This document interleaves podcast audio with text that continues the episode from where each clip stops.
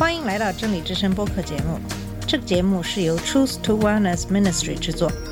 在这个节目里，我们要从一个不一样的角度向你介绍圣经和基督，带你走进一个属灵的世界。我们的节目在每个星期二、四、六更新，欢迎你的收听和关注。all the colors of the rainbow.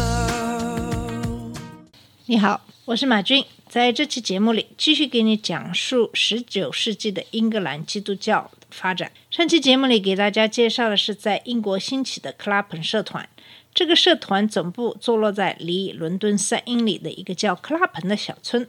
这个教派的领导人是议会政治家威廉·威尔伯福斯，他还有一帮事业显赫的朋友帮助他推进福音事业。他们专注社会问题，许多福音派事业就是从这个小村起航的。他们最大的努力集中在废除奴隶贸易。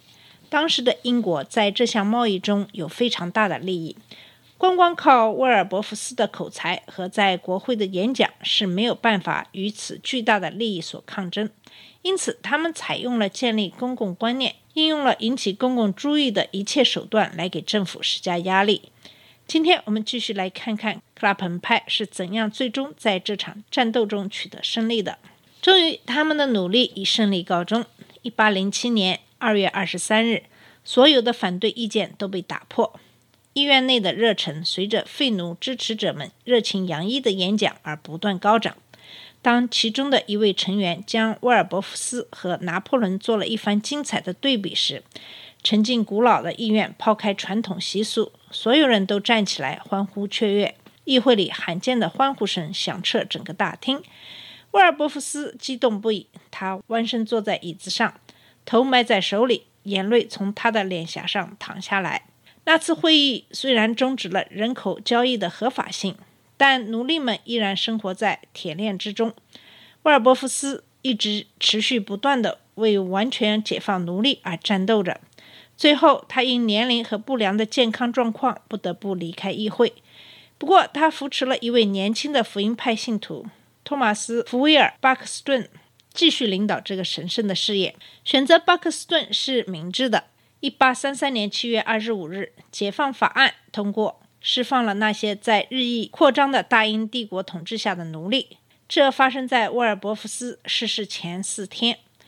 在欧洲殖民势力瓜分非洲之前，这次行动具有十分重大的意义。对此事件的影响，特里威廉教授在其19世纪英国史中的描述最为精彩。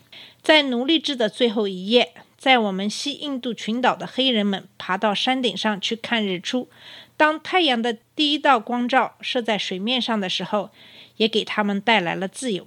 但是，远在中非森林，在那尚未开垦的黑暗的中心，没有人理解或尊敬这一天。然而，这块黑暗的大陆所受影响最为深远。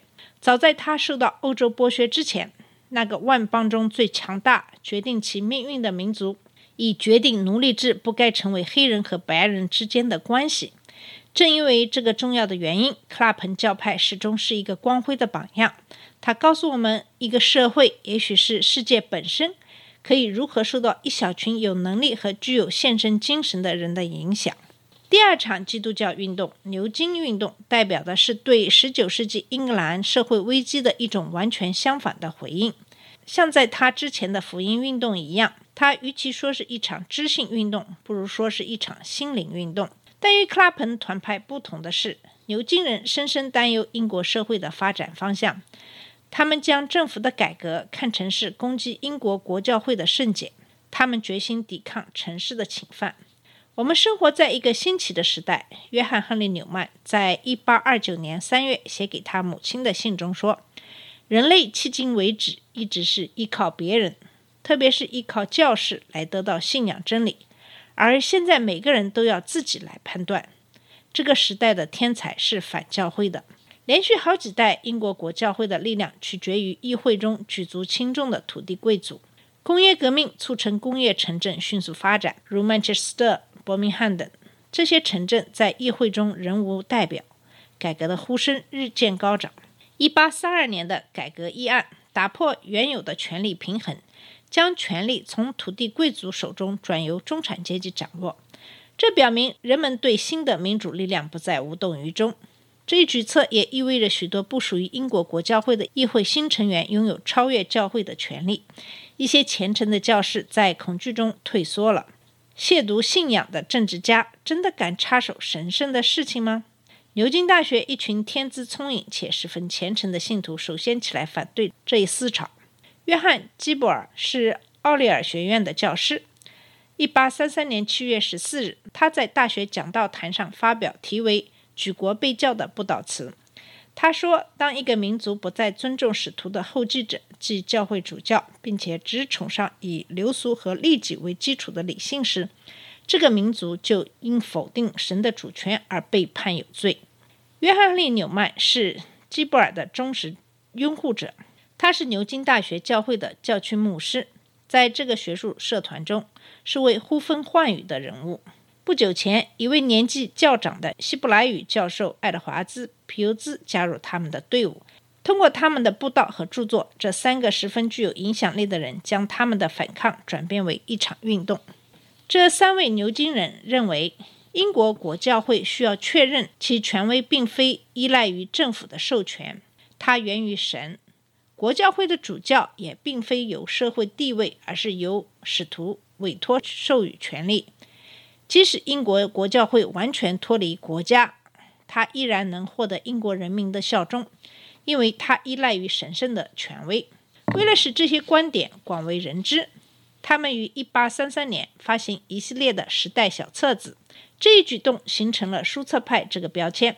在众多著作中的一个信经条款中，牛津领袖们发布了他们的信仰告白：相信独一、神圣、大公和使徒的教会。他们强调，通过历史继承下来的主教使徒统序以及教会具有神授的教导真理，统治人类生活的权威。他们扩大盛世的地位，并将盛世视为一种实际的拯救力量。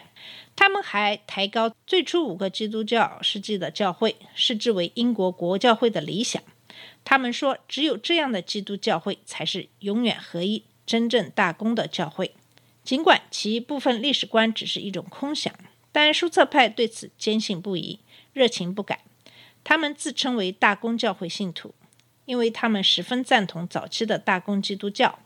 他们避开使用新教徒这个名称，因为它只涉教会分裂。公共崇拜对这些牛津人而言至关重要。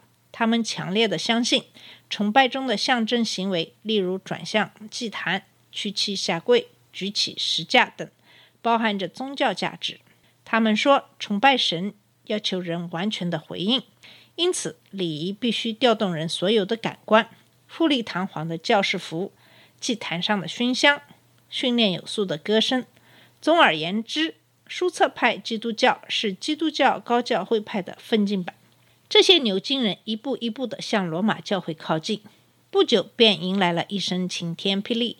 1841年。约翰·亨利·纽曼撰写第九十号时代小册子，声称英国国教会的三十九条信纲并不必然属于新教，他们可以用天主教的精神来予以解释。那么，纽曼真的相信一个人既可以是罗马天主教徒，又同时是英国国教会的一员吗？牛津运动遭到强烈反对，牛津主教下令禁止纽曼出版其他小册子。纽曼总结说。成为真正的大公教会信徒的唯一方法是加入罗马天主教教会。1845年，他皈依罗马天主教。在此后的六年里，成百上千的安利甘宗神职人员跟随他做出同样的选择。纽曼很快便出任都柏林新成立的天主教大学的校长。1877年，他被任命为罗马教会的红衣主教。可是，大多数书册派成员仍然留在英国国教会，亲历越来越多的神职人员采纳高教会派的观点。对于很多人来说，宗教集中在礼仪、神父和盛事上。他们对美的关注带动了教会建筑、音乐和艺术的发展。渐渐的，牛津运动和书册派这些名字为安格鲁公教会所替代。这就意味着英国国教徒同东正教及罗马天主教中的大公传统相互合一，但仍拒绝接受大牧首或教宗的无上权威。今天在我们这个时代，福音派以及安格鲁公教会关于基督教社会角色观虽然并不十分充分，但依然存在。很少有人能够说自己是威尔伯福斯或纽曼的追随者，但他们的信念传承下来，因为他们的观点对任何时代的基督教而言都是根本的，即传教和崇拜。早期基督徒相信，主耶稣自己在黑暗弥漫之中为门徒们祷告。父啊，我不求你叫他们离开世界，只求你保守他们脱离那恶者。他们不属世界，正如我不属世界一样。求你用真理使他们成圣。你的道就是真理。你怎样拆我到世上，我也照样拆他们到世上。这是约翰福音十七章十五到十八节的经文。好了，以上就是给大家介绍的十九世纪的英格兰。主要讲述的是英国的基督徒废除奴隶贸易的努力，以及后来归向罗马天主教的牛津运动。谢谢你的收听，我们下次节目再见。这里是真理之声播客节目，真理之声是 Truth to Wellness Ministry 旗下的一个节目，由 Truth to Wellness Ministry 制作和播出。如果你有什么想跟我们分享，请给我们发电子邮件，我们的邮箱地址是 truth to wellness at gmail dot com。你也可以直接去我们的网站 www.truth to wellness dot com 浏览更多的信息。下次节目再见。All the colors of the rain